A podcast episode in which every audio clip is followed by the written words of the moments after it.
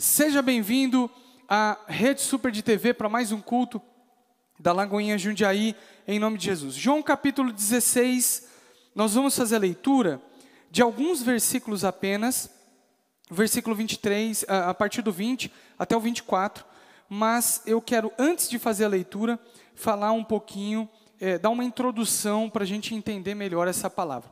Meu irmão, presta atenção aqui em nome de Jesus. Olha só, nós, eh, nós somos gerados para nos relacionar. Por isso que a pandemia tem sido tão difícil. Porque não é só o fato de você ficar em casa, isolado, e, e a dificuldade está para as nossas atividades. Então, nós temos dificuldades para fazer as coisas, porque estamos num momento, é, é, assim, meio diferente, diferente, digamos, de tudo que a gente viveu em, até hoje. Né? E quando eu digo tudo que a gente viveu, eu não digo da história, porque na história já aconteceu isso algumas vezes, mas eu digo essa geração. E nessa, nessa, nessa, nessa reclusão que nós estamos, nós estamos sendo, nos vendo obrigados, vou pedir para baixar um pouquinho só o retorno, porque vai dar microfonia. Nós nos vemos obrigados a nos relacionar com a nossa família. Então, nós vimos aí o número de casamentos em problema aumentar. Porque agora, o homem e a mulher foram vistos agora obrigados a se relacionar. Depois de dois meses de pandemia, eu conheci minha esposa, falei, nossa, como ela é legal. Depois de dois meses em casa, eu falei, meu Deus, ela é realmente bacana, essa mulher que eu casei e estou há 21 anos com ela, eu conheci ela de verdade. Quem está entendendo, diga amém. Amém? Porque a gente fica todo dia, acorda, dorme junto, e, e a gente é obrigado a se relacionar. E essa diversidade que nós temos, essa dificuldade que nós temos, pela falta do relacionamento, gera em nós alguns problemas. Um dos problemas é justamente o problema emocional. A gente não se relaciona, a gente se reclui. Uma das dores do ser, do ser, do ser humano, e foi para isso que nós fomos feitos, um dos princípios é o relacionamento, é a solidão. A solidão é um dos motivos que traz mais dor para o ser humano. Né? E junto à solidão, existe uma outra coisa, que é dentro do relacionamento, uma coisa que se chama correspondência. Diga comigo, correspondência. A gente vai ver ao longo da palavra que Jesus vai falar sobre é, é, solidão, sobre relacionamento e correspondência. A correspondência é diferente do é, é, é, de você ser pago por fazer algo. A gente vai entender na palavra. Eu vou entrar realmente para você entender a partir da leitura. Quando Jesus ele está se relacionando com seus discípulos. E dentro da teologia tem algo que nós chamamos aí é, de, de, diálogo é, do cenáculo, né? ou o, o, discurso do cenáculo, que é justamente aonde Jesus ele se reúne pela última vez com seus discípulos, na totalidade deles ali, dos mais próximos, e começa um diálogo com eles acerca da morte e ressurreição. Nesse momento, a partir do João capítulo 13 até João capítulo 17, discorre a história desse diálogo do cenáculo, ou esse discurso do cenáculo. Esse diálogo do cenáculo consiste em falar com os discípulos acerca da morte e da ressurreição. Só que para os discípulos é algo muito difícil. Por quê, irmãos? Porque na mente deles há uma falta de compreensão daquilo que aconteceria com Jesus. Na cabeça deles, eles estavam vivendo um momento tão complicado politicamente falando, porque Roma tinha invadido Israel há alguns anos e Roma era muito opressora. Então, na mente do discípulo, e, e, na mente do hebreu, na verdade, até hoje do judeu, ele imagina que o libertador de Israel será alguém da figura política. Alguém que vai chegar como Davi sentado num cavalo, talvez você vai falar para mim, ah, mas no cavalo hoje não tem mais nada a ver. Realmente. Mas alguém de um cenário político, alguém de guerra, um homem de guerra, e vai libertar da escravidão. E é assim que eles esperam o Messias. E naquela época não era diferente. Então, na mente dos discípulos, o que o Jesus veio fazer, uma das coisas, era uma libertação geopolítica. Ou seja, seja, era uma libertação da geografia de, de, de Jerusalém, de Israel, uma libertação ali para ser um país, como um país geográfico, é, é, literalmente falando, e também uma libertação política, ou seja, nenhum mais governo, nenhum mais domínio sobre eles. Eles queriam um domínio hebreu, um, domínio judeu. Então, para o povo de Jerusalém, a expectativa era dessa libertação. Quem está comigo aqui, diga amém. Quando Jesus chega e começa a anunciar um reino, ele começa a falar sobre o reino de Deus. O que está na mente do judeu? Presta atenção aqui comigo, em nome de Jesus. Na mente do judeu estava o seguinte: não, peraí, ele vai vir ele vai virar a casa, ele vai se rebelar contra Roma, ele vai tomar o governo, e quando ele ascender o governo, nós, os discípulos, governaremos com ele. Na cabeça do discípulo de Jesus, muita das informações que Jesus passava era exatamente isso. Havia uma confusão. Ah, eles não reconheciam a parte espiritual? Reconheciam.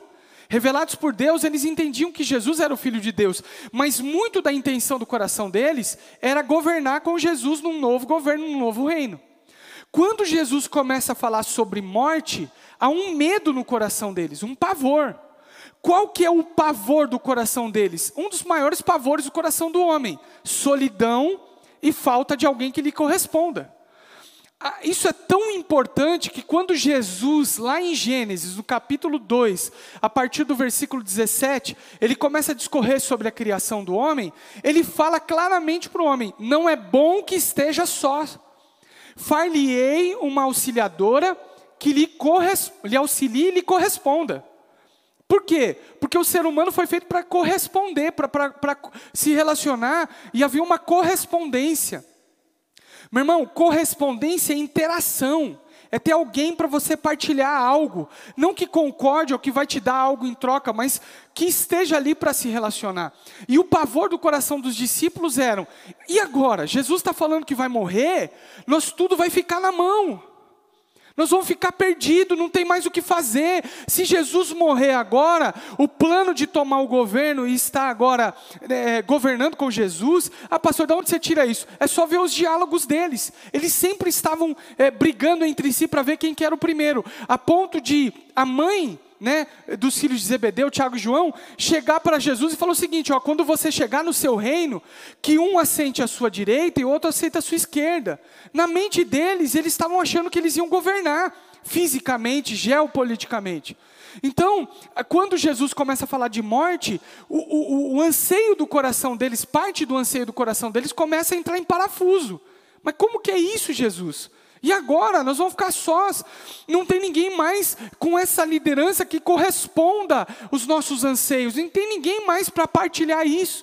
E eles começam lá em João capítulo 13 fazer vários questionamentos em cima dessa falta de compreensão do, do, da mensagem de Jesus.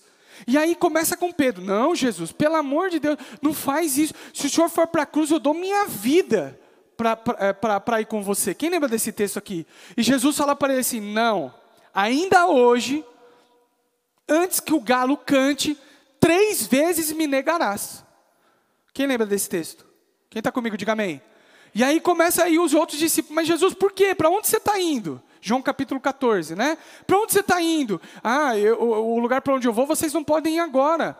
Mas não, não se turbe o vosso coração, crede em Deus e também em mim. Na casa de meu pai há muitas moradas. Se não fosse assim, não vos teria dito, né? Mas eu irei e vos preparei um lugar para que vocês possam ir também. Jesus começa a falar mais claramente sobre a sua morte e ressurreição.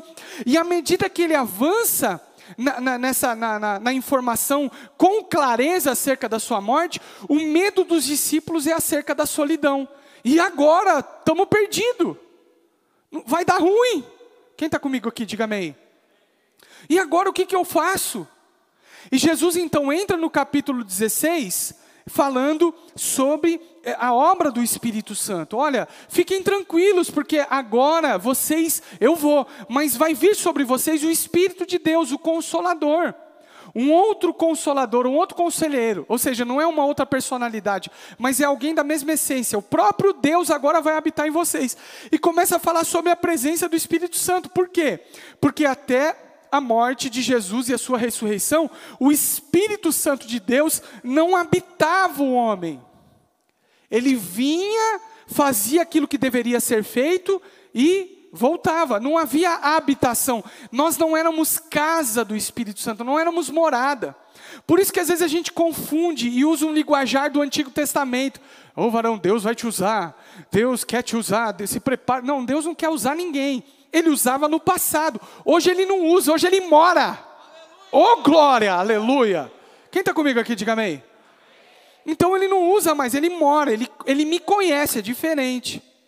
Então, Jesus está falando sobre isso com eles. E ele entra no versículo 17, falando o seguinte, claramente da sua morte: Olha, nós, eu vou morrer e eu vou ressuscitar, mas a minha morte vai gerar tristeza. A partir do versículo 20, nós vamos ler agora, e é aqui que eu quero me atentar nessa noite, depois dessa introdução. Vamos lá no, no, no capítulo 16, versículo 20. Preste bastante atenção. Olha só. Digo-lhes que certamente vocês chorarão e se lamentarão, mas o mundo se alegrará. Vocês se entristecerão. É isso aí que você leu. Mas a tristeza de vocês se transformará em alegria. Diga comigo, transformará em alegria. Preste atenção, meu irmão. Jesus está falando o seguinte: olha, eu vou morrer e vocês vão ficar tristes, uma tristeza profunda. E olha o que ele usa aqui no versículo 20: chorarão e se lamentarão. Essa palavra lamentarão é colocar para fora o sentimento que está lá dentro. Ou seja, lamentar aqui, no caso de um sepultamento, de uma morte, para a cultura hebreia, é gritar, é chorar, é, é, é, é se rasgar, é, é colocar a dor para fora. Olha o que Jesus está dizendo: vocês chorarão e se lamentarão, vocês vão ficar desesperados, vocês vão chorar muito, vocês vão ficar assim, inconsoláveis. E por quê? Por conta da falta de compreensão daquilo que Jesus estava fazendo. Na mente deles era uma coisa meio humana. Mas Jesus está falando o seguinte: olha só o que ele está dizendo. O mundo se alegrará, ou seja, enquanto os discípulos sofrerão e colocarão para fora esse lamento de morte, o mundo vai se alegrar. Aqui eu quero que você aprenda algo importantíssimo sobre a presença de Deus e o Espírito Santo de Deus em nossa vida. Jesus não está negando a dor. Jesus não está negando o choro e o lamento, mas ele está usando uma palavra que é a palavra que todo crente, quando ele se converte, ele deve viver: transformação. Olha nos olhos de quem está do seu lado e fala: transformação. Note que Jesus não está falando o seguinte: vocês não vão chorar, vocês não vão ter dor, vocês não vão passar por tristeza, vocês não vão se levantar. Não, ele está falando sobre transformação. A presença de Deus, ela é tão importante, ela é tão especial, ela é tão poderosa, que ela colabora com o crente na transformação da sua vida. Ela não nega a dor, ou seja, a dor está ali, a tristeza está ali, mas ele transforma a dor em alegria. Quem está comigo, diga amém. Jesus está falando o seguinte: pela falta de compreensão de vocês, vocês vão chorar e se lamentar, mas o Espírito Santo de Deus que habitará em vocês tornará essa tristeza em alegria. Como igreja? Através da revelação de Deus, através da revelação do Espírito Santo de Deus. Agora o Espírito neles, eles não são mais alguém que compreende pela metade, mas agora eles são revelados por completo. A presença de Deus é capaz de transformar o choro em alegria. Por isso que o, o, o, crente não é que o crente não chora, mas o crente, a partir da revelação do Espírito Santo de Sua presença, ele entende que o choro pode durar uma noite, mas nós somos transformados nessa madrugada e a alegria chega pela manhã. Pastor, não estou entendendo, eu vou te explicar. Tem coisa que você não está entendendo agora e você está chorando, mas através da revelação do Espírito Santo, da presença de Deus, através de uma mente transformada, de um coração renovado, nós passaremos de dor para alegria, porque compreenderemos aquilo que Jesus está fazendo. Agora você não entende, mas chegará o dia que você entenderá. É Deus agindo em nossa vida, cuidando de nós. Isso é base para a nossa alegria. Quem está comigo aqui, diga amém. Meu irmão, agora eu liguei o motor, agora eu estou animado. Eu estava meio devagarzinho porque eu fiquei com medo da introdução, vocês vão entender. Vamos junto aqui. Jesus ele tá, ele não está negando, Mas ele está falando agora que esse, esse sofrimento pode ser transformado em alegria a partir do pleno conhecimento da revelação do Espírito, do Espírito em nós. Você está comigo sim ou não? Vamos comigo aí. Outra verdade que ele diz no versículo 20: aquilo que uma mente separada de Cristo sofre quando é acometida pela dor, agora uma mente em Cristo e revelada por Ele pode experimentar uma alegria em detrimento à dor. Explica de novo, olha só. O que uma mente não revelada por Cristo e afastada de Cristo experimenta com profundidade a dor, é isso que Jesus está falando para os discípulos, vocês vão chorar, vocês vão se lamentar porque eu fui embora, mas agora que o Espírito Santo for enviado, e já foi enviado e nós já o recebemos, agora essa mente que experimentou com profundidade a dor, é capaz agora de experimentar uma alegria profunda, em detrimento à dor, ou seja, eu posso sentir a dor, mas a alegria que vem de Deus é muito maior do que o período que eu estou passando. Por isso que não há desespero para o crente. Quem está comigo, diga amém. Porque nós somos seguros em Cristo. Você está comigo sim ou não? Olha o que ele fala no versículo 21. A mulher que está dando à luz sente dores, porque chegou a sua hora. Mas quando o bebê nasce, ela esquece a angústia por causa da, da alegria de ter vindo ao mundo. Olha o que ele está dizendo, agora ele usa a figura da mulher em parto. Meu irmão, a mulher sofre muito para ter o bebê, mas quando ela recebe o bebê, não é que ela deixou de ter a dor, não é que sumiu a dor, o neném nasceu, acabou a dor, não é isso. Ele está falando que a alegria de ver aquilo que chegou, a criança que nasceu, e eu me lembro do nascimento das minhas filhas, da Tatazinha que está aqui, 11 aninhos, mas 11 anos lá atrás, eu lembro que ela chegou com uma gargantinha de ouro, meu irmão, e eu cheguei, eu entrei no hospital, eu estava com uma, uma filmadora, naquela época eu tinha um pavor de agulha, medo de sangue, eu era assim molão, eu via, eu desmaiava, assim mesmo. Aí a minha esposa foi, eh, deitou, aí colocaram uma cortina. E eu cheguei para gravar, aí a, a, médica falou o seguinte: olha, a barriga já está aberta. Eu falei, eu não quero nem saber da barriga aberta, meu irmão. Eu, eu sentei assim atrás da cortina, com a cabeça perto da cabeça da minha esposa, e levantei a mão com a filmadora. E fiquei filmando. Aí na hora que filmou tudo, eu tenho esse vídeo até hoje. Na hora que a, a Tainá nasceu, ela não chorou. E eu lembro que, olha, nasceu, ela falou. Aí eu falei, não chorou? Levantei minha cabeça, ela estava com o cordão umbilical no pescoço. Aí a médica tirou o cordão umbilical, meu irmão. Foi a voz mais maravilhosa que eu ouvi na minha vida. A Tainá deu um grito, a gente, ela tem um apelido de gargantinha de ouro desde pequenininha. Ela deu um grito, meu irmão, que todos os médicos falaram: Meu Deus do céu. E ela veio assim gritando e chorando, e meu irmão, a Ju começou a chorar e eu comecei a chorar. O que, que é isso? Não é que ela não estava mais sentindo dor, mas alegria apesar da dor. O que Jesus está falando é o seguinte: nós vamos passar por problemas e aflições, mas revelados por Cristo, cheios da presença de Cristo, é comparado ao nascimento. Não negamos o fato da dor, mas celebramos a alegria em detrimento da dor.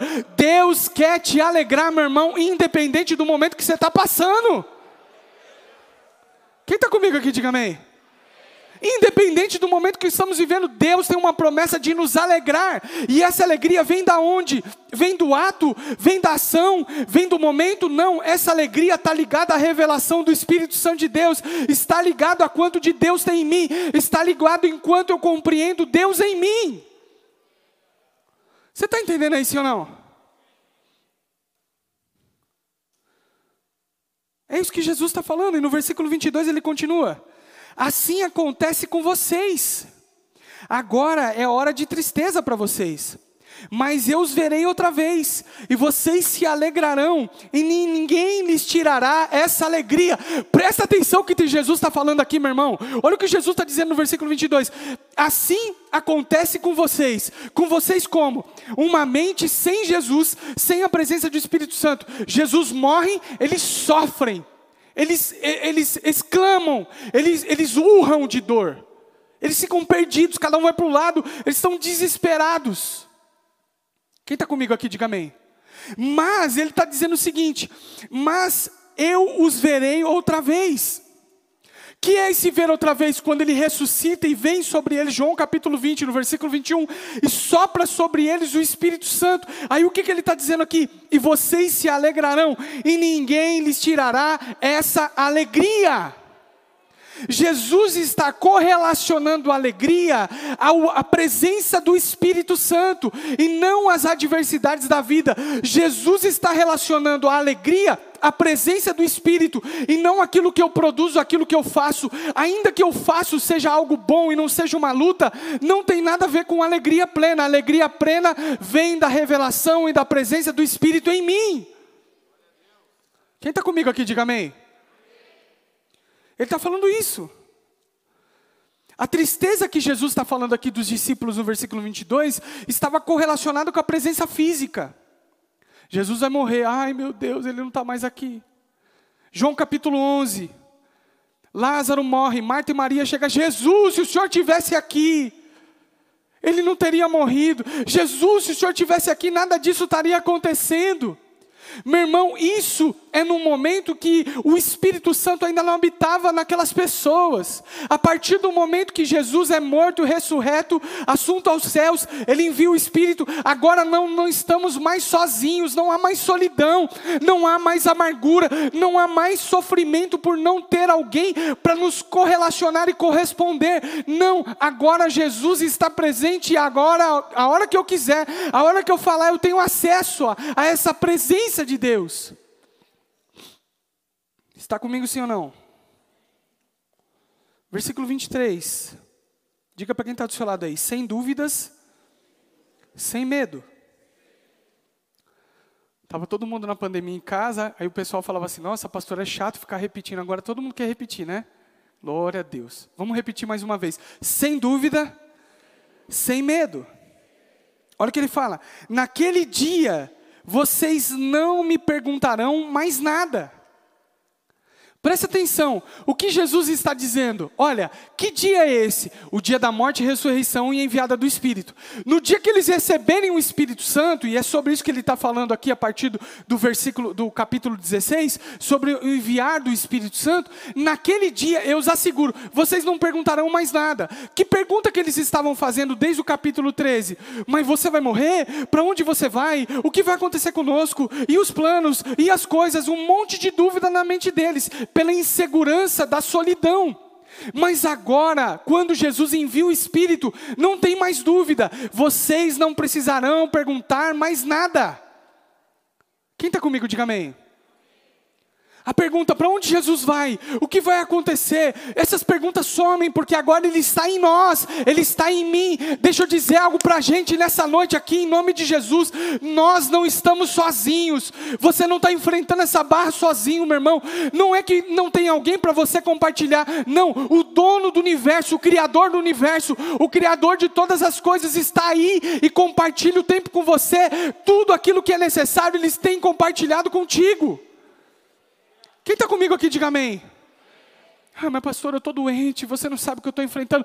Deus que criou as células, formou o organismo, deu ordem para todas as coisas, ainda você nem era, nem estava no ventre da sua mãe, Deus já te conhecia. O Deus que conhecia todas as coisas, que deu ordem para todas as coisas, Ele te conhece. Você pode falar com Ele. Deus, eu estou com dor aqui. Ele sabe exatamente a célula que não está legal. Quem está comigo aqui, diga amém. Nós não estamos sós. Sem dúvida, sem medo. Sem dúvida, sem medo. Os discípulos, a partir do batismo com fogo, da presença do Espírito Santo, eles passaram de homens que fugiram na, na, na, na, perseguição de Jesus, na prisão de Jesus, em João capítulo 18, fugiram, deixaram Jesus abandonados, para homens agora que vão até a morte e morte de cruz, degolados, sem medo. Porque não tinham medo? Porque eles, eles não temiam absolutamente nada? Não, porque em Cristo Jesus e na revelação de quem Ele é, o medo vai embora. O que, que é o medo? O apóstolo Paulo fala que o, que o medo é um espírito maligno. Romanos, o capítulo 5, se eu não me engano, o apóstolo Paulo, não lembro de cabeça, se alguém me lembrar e me lembrar aí, eh, se alguém se lembrar e puder me lembrar melhor. Em Romanos, o apóstolo Paulo falou o seguinte: Eu não vos dei o espírito do medo que vos escraviza, mas dei o espírito de adoção pelo qual vocês clamam, Abba, Pai. O que é Abba, Pai? Papaizinho. Quem não tem medo a não ser uma criança que está nos braços do seu pai. Quem está comigo, diga amém. Então o medo me paralisa, mas quando eu estou no braços dos do, nos braços do Pai, eu não tenho medo, eu clamo Abba Pai, ou seja, eu estou seguro. O medo, a falta de conhecimento deles, a falta de clareza de quem Jesus era, trouxe medo e pavor para eles. Ai, agora eu vou ficar sozinho, eu não tenho mais com quem me relacionar, quem vai me responder? Quem está comigo, diga amém. Aleluia. Presta atenção, meu irmão. Existe uma diferença entre recompensa e correspondência. Às vezes nós nos relacionamos e fazemos as coisas por recompensa. E o que, que é recompensa? É quando eu faço e alguém me paga por aquilo que eu fiz. Isso é recompensa. Quando eu faço alguma coisa esperando que esse alguém me retribua de alguma maneira. A correspondência não tem a ver com a, a, esse, esse, esse, essa questão da recompensa. A correspondência é alguém para interagir comigo. Não necessariamente ela vai me dar algo em troca, mas está ali para interagir comigo. Quem está entendendo, diga amém. E é isso que o Espírito Santo veio fazer e veio trazer segurança para eles. Por isso que Jesus chega e ele diz algo que muita gente distorce o texto. Preste atenção aqui comigo. Versículo 23. Naquele dia vocês não me perguntarão mais nada. Presta atenção que ele está dizendo. Eu lhes asseguro que meu Pai lhes dará tudo o que pedirem em meu nome. Aí tem gente que fala assim: não, pode pedir o que você quiser que Deus dá. Amém. Isso não tem nada a ver com fé. Se você tem fé, peça. Mas não é isso que Jesus está falando aqui. O diálogo de Jesus, do capítulo 13 até o capítulo 17 de João, é acerca da morte de Jesus e o pavor instaurado no coração dos discípulos acerca da solidão e da correspondência.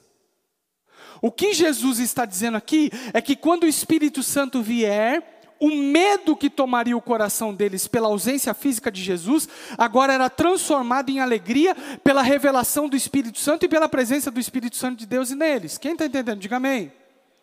E Jesus está seguindo, dizendo o seguinte: agora vocês não terão mais dúvidas de nada, vocês podem perguntar a Ele e Ele vai responder. E quando Jesus diz, Eu lhes asseguro que meu Pai lhes dará tudo o que pedirem em meu nome, Jesus não está falando aqui sobre um cheque em branco na mão dos discípulos.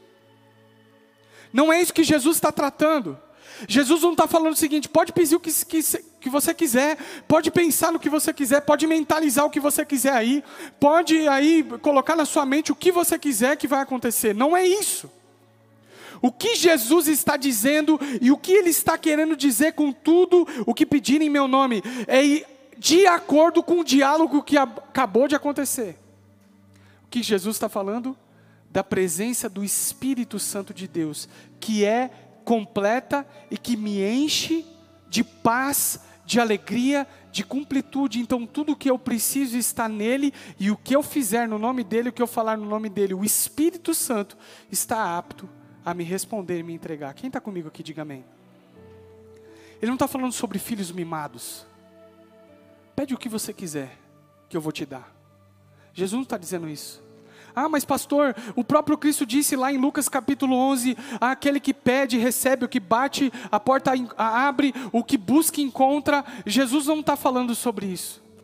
Lá em João, no capítulo 11, a partir do versículo 9, se você quiser, oh, Lucas, capítulo 11, a partir do versículo 9, se você quiser acompanhar comigo, não precisa abrir sua Bíblia, só preste atenção, ele diz lá: Por isso lhes digo, peçam e lhes será dado, busquem e encontrarão, Batam e a porta lhe será aberta, pois todo o que pede recebe e o que busca encontra, e aquele que bate a porta será aberta. Do que, que ele está falando? Do que nós queríamos, do que nós quiséssemos, de tudo aquilo que nós pedíssemos a Deus, como filhos mimados, Deus me dá isso, Deus me dá aquilo, Deus me dá aquilo outro. Não. Jesus continua: Qual pai entre vocês, se o filho pedir um peixe, em lugar disso lhe dará uma cobra? Ou, se pedir um ovo, lhe dará um escorpião? Se vocês, apesar de serem maus, sabem dar boas coisas aos seus filhos, quanto mais o Pai que está nos céus dará o Espírito Santo a quem pedir. Espírito Santo. Porque quando eu peço o Espírito Santo, talvez aquilo que na minha mente é muito necessário, talvez aquilo no meu coração é uma necessidade, uma vontade, quando eu peço o Espírito e eu sou cheio dele, ele me convence daquilo que é para mim e daquilo que não é para mim. E talvez aquilo que você está pedindo, meu irmão, talvez não seja tão necessário, talvez não seja tão preciso, talvez não seja tão necessário assim para a sua vida, e você começa a se conformar. E esse conformar não tem tem a ver com conformismo, tem a ver com tomar a forma de. Jesus está dizendo que quando eu conheço o Espírito Santo, quando eu peço o Espírito Santo, eu sou cheio dele e a minha vida começa a se parecer com ele, então eu começo a ser pleno de tudo aquilo que Ele faz e me entrega, de quem eu sou em Cristo Jesus, de quem Ele é em mim, e as coisas que pareciam necessidades e tão é, necessárias para a minha vida, deixam de ser tão necessárias, e eu sou pleno de Deus. Está comigo sim ou não? Quem está entendendo aqui, diga amém. Por isso que ele continua aqui para a gente encerrar, no versículo 24, João. Até agora vocês não me pediram nada em meu nome, peçam e receberão, para que a alegria de vocês seja completa. Diga comigo, para que a alegria de vocês seja completa. Quando eu peço o Espírito Santo, e recebo o Espírito Santo, quando eu entendo a revelação do Espírito Santo, quando ele está em mim, quando eu sinto a sua presença, quando eu entendo o seu papel em mim, quando eu entendo que o reino não se trata das coisas aqui físicas tão somente, mas o reino dos céus, a economia dos céus é algo diferente da minha mente, do meu coração. Eu passo a entrar nessa dimensão, nessa atmosfera, adorar a Deus nessa atmosfera, eu passo a ser pleno, cheio e a alegria é completa. Jesus trabalha trabalha duas palavras maravilhosas: a alegria recebida jamais me será tirada, e quando eu peço em nome de Cristo Jesus, eu recebo para a alegria ser completa. Peçam o Espírito Santo e a alegria vai ser completa nessa noite. Quem está comigo aqui, diga amém. Ah, Jesus, eu tenho tantos sonhos no meu coração, eu tenho tantos planos, tantas vontades, meu irmão. Eu não estou dizendo que isso é ruim e não estou falando para você abolir isso. Eu só estou te dizendo: peça o Espírito Santo, se aproxima dele, se relacione com ele, entenda quem ele é, entenda o que ele está fazendo no seu coração e talvez todas essas coisas que você levantou na sua mente como necessárias para serem felizes e alegres cairão por terra e você descobrirá que você é a pessoa mais alegre e feliz da face da terra. Uh! Quem está comigo aqui, diga amém. Quem é feliz aqui? Qual o medo que está no coração dos discípulos? Solidão. Ninguém para se correlacionar. Não tem a ver com é, é, é, receber de volta, não tem a ver com recompensa, tem a ver com correspondência. Você está comigo sim ou não? É isso que Jesus está falando. Assim eu me encerro a minha participação aqui na Rede Super de TV. Que Deus te abençoe e entregue a sua vida a Jesus, para que a sua alegria seja completa nessa noite. Preste atenção. Jesus ele quer mudar sua mente e o seu coração agora. Talvez você entrou aqui abatido, triste, uma tristeza sem fim. Sabe por quê, meu irmão? Porque você está entregando de bandeja a sua felicidade, a sua alegria para alguém que não pode te suprir. Ah, mas eu não tenho ninguém, não, não, eu não é ninguém. Tá bom, então você está entregando a sua alegria, a sua, sua satisfação plena em determinada coisa que não tem a menor possibilidade de você ser suprido. Quem está comigo aqui, diga amém. Mas se você se realinhar, realinhar sua mente, o seu coração, fala, Jesus, tá bom, eu não quero mais isso para ser feliz. Eu não quero mais que aconteça isso para ser feliz. Preste atenção, há uma carência hoje em dia, onde mulheres e homens colocam a sua alegria, a sua satisfação nas mãos de alguém. Se não for ele comigo, eu jamais vou ser feliz.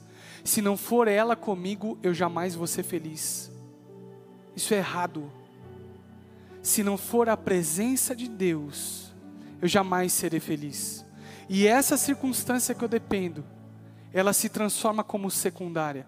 Essa pessoa que a minha alma depende, ela vem como consequência. Não é ela para ser feliz, mas é com ela nós somos felizes. Quem está entendendo? Diga aí. Você está comigo sim ou não? Não é a, a Tatá que detém a minha alegria, a minha felicidade, né? Depois chega no carro, ela fala: Pai, você para de falar de mim. Aí eu vou em casa, a Manuela fala: Pai, você não falou de mim. Então eu vou falar da Manuzinha. Não está na mão da Manuzinha a minha alegria. Mas em Deus eu desfruto com ela a alegria que Deus me deu. Não é minha esposa que detém meu coração e que se não for ela a minha vida não anda. Não, é com ela a minha vida anda em Deus. Você está comigo sim ou não?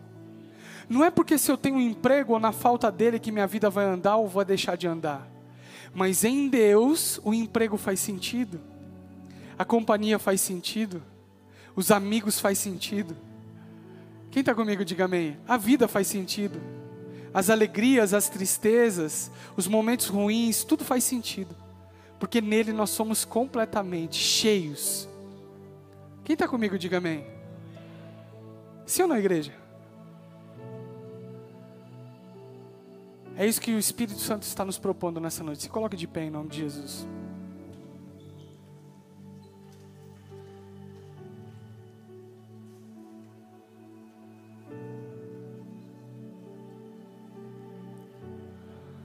O que eu quero fazer nessa noite, o que eu quero te convidar nessa noite, é para que, que nós, juntos, tomemos uma decisão maravilhosa. A partir de hoje, você colocar toda a responsabilidade nas mãos corretas. Não é seu esposo.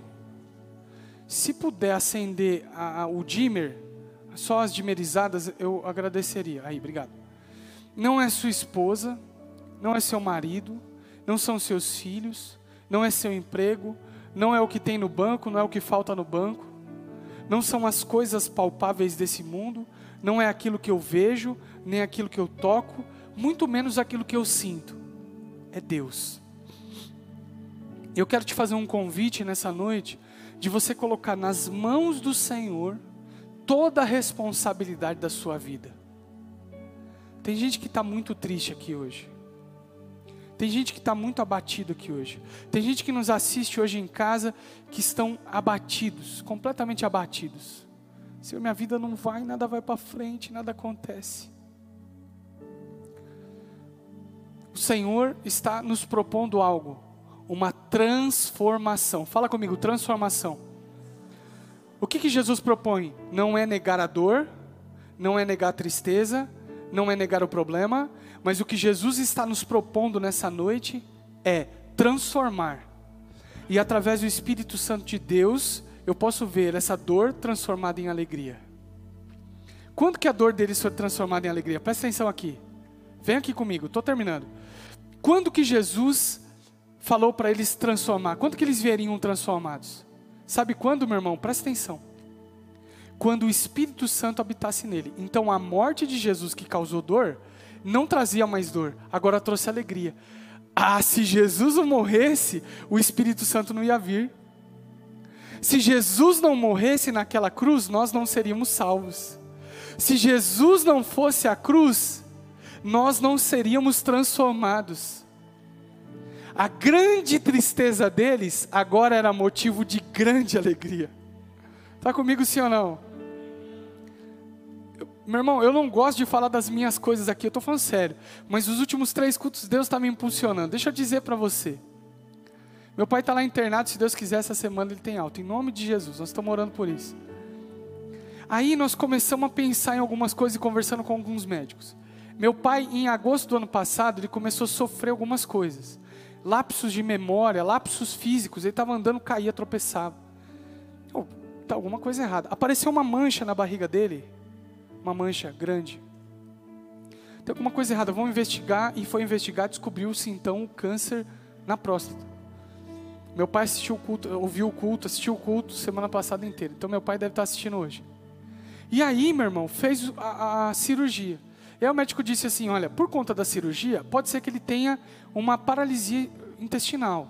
Eu acho que eu já contei isso aqui. Ele pode ter algum problema é, para evacuação. Então, se tiver, traz, faz uma lavagem. Teve, levou, fez uma lavagem, ok. Na segunda lavagem, não conseguiu fazer, falou, tem alguma coisa estranha, foi examinar três cânceres no intestino. Um bem aonde saiu a mancha, do lado direito alto aqui, bem na ligação do estômago com o intestino. E aí essa semana, meu irmão, apesar de todo o sofrimento, eu comecei a falar com alguns médicos que a gente, eu fiz muita amizade ali no, no hospital, com alguns médicos. O médico falou o seguinte: olha, todos os sintomas que ele teve não tinha nada a ver com o câncer da próstata. O, o problema do câncer da próstata ia dar outros problemas, incontinência urinária, dor para urinar, outras coisas, mas não tontura, é, lapso de memória, lapso físico, isso não tem nada a ver. Ou seja, através de um problema que ele teve, a gente descobriu talvez o mais grave. Quem está comigo? E aí, revelado pelo Espírito Santo de Deus, em paz com o Senhor, nós, como família, começamos a olhar isso e dar glória a Deus. Senhor, muito obrigado, porque através disso nós descobrimos aquilo que era pior. Quem está comigo aqui, diga amém. E aí você começa a avaliar as coisas. Da tristeza que pode parecer, uma grande alegria, libertação, cura, restauração Deus está fazendo. Olhe para mim que eu vou profetizar sobre a sua vida. Eu não sei o que você está enfrentando hoje, mas do que você está vivendo hoje, eu profetizo que virá uma grande bênção sobre a sua vida, sobre a sua casa, sobre a sua história. Meu irmão, das lágrimas que você derrama no escondido, das lágrimas que você chora escondido, talvez assim como eu, que não choro na frente dos outros, mas quando chego em casa eu sou uma Maria Mole. As lágrimas que você derramou lá escondidinho, Deus está construindo uma, algo maravilhoso para te entregar em nome de Jesus. Porque das grandes e maiores tribulações são oriundas maiores bênçãos que nós recebemos. Meu irmão, não é jargão de crente não, se a luta está grande, pode se preparar que tem algo maravilhoso sendo encomendado e está chegando. Na verdade não é que está encomendado e nem está sendo preparado, já está pronto! Já está pronto! Já foi, já é, já está aí. Deus só está esperando para te entregar em nome de Jesus. Portanto, levanta suas mãos em nome de Jesus. E eu quero que você tome a maior decisão da sua vida.